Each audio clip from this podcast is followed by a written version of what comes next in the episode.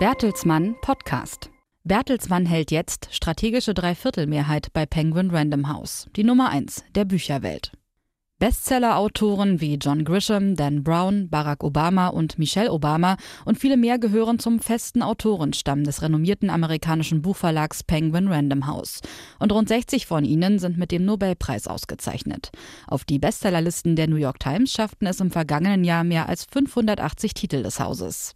Für Bertelsmann ist das Buchgeschäft seit mehr als 180 Jahren identitätsstiftend und wirft gute Gewinne ab.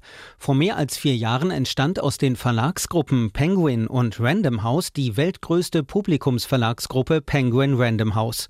Nun hat Bertelsmann seine Anteile daran weiter aufgestockt und hält mit 75 Prozent eine strategische Dreiviertelmehrheit. Das restliche Viertel hält das britische Bildungsunternehmen Pearson. Nach den Worten von Bertelsmann-Vorstandschef Thomas Rabe ist die Aufstockung der Anteile bei Penguin Random House für den Konzern außerdem in mehrfacher Hinsicht ein strategischer Meilenstein. Rabe nennt da drei entscheidende Punkte. Erstens wird die Dreiviertelmehrheit an der amerikanischen Buchverlagsgruppe den Ergebnisanteil der Bertelsmann-Aktionäre um mehr als 60 Millionen Euro steigern. Zweitens verfügt Bertelsmann laut Rabe nun über ideale Voraussetzungen, um Penguin Random House langfristig und kontinuierlich weiterzuentwickeln. Die Verlagsgruppe mit Sitz in New York ist übrigens schon heute Nummer eins der Bücherwelt. Und drittens hält Bertelsmann nun mindestens eine strategische Dreiviertelmehrheit an allen Unternehmensbereichen.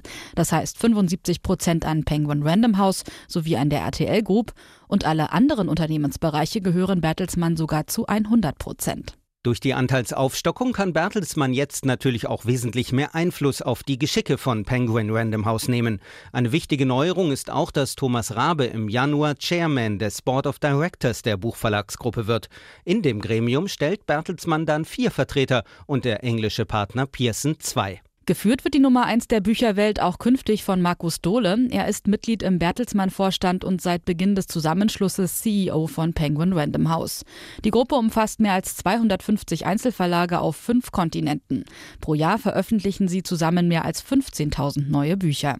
Markus Dohle spricht mit Blick auf die Anteilsaufstockung von einem guten Tag für Penguin Random House.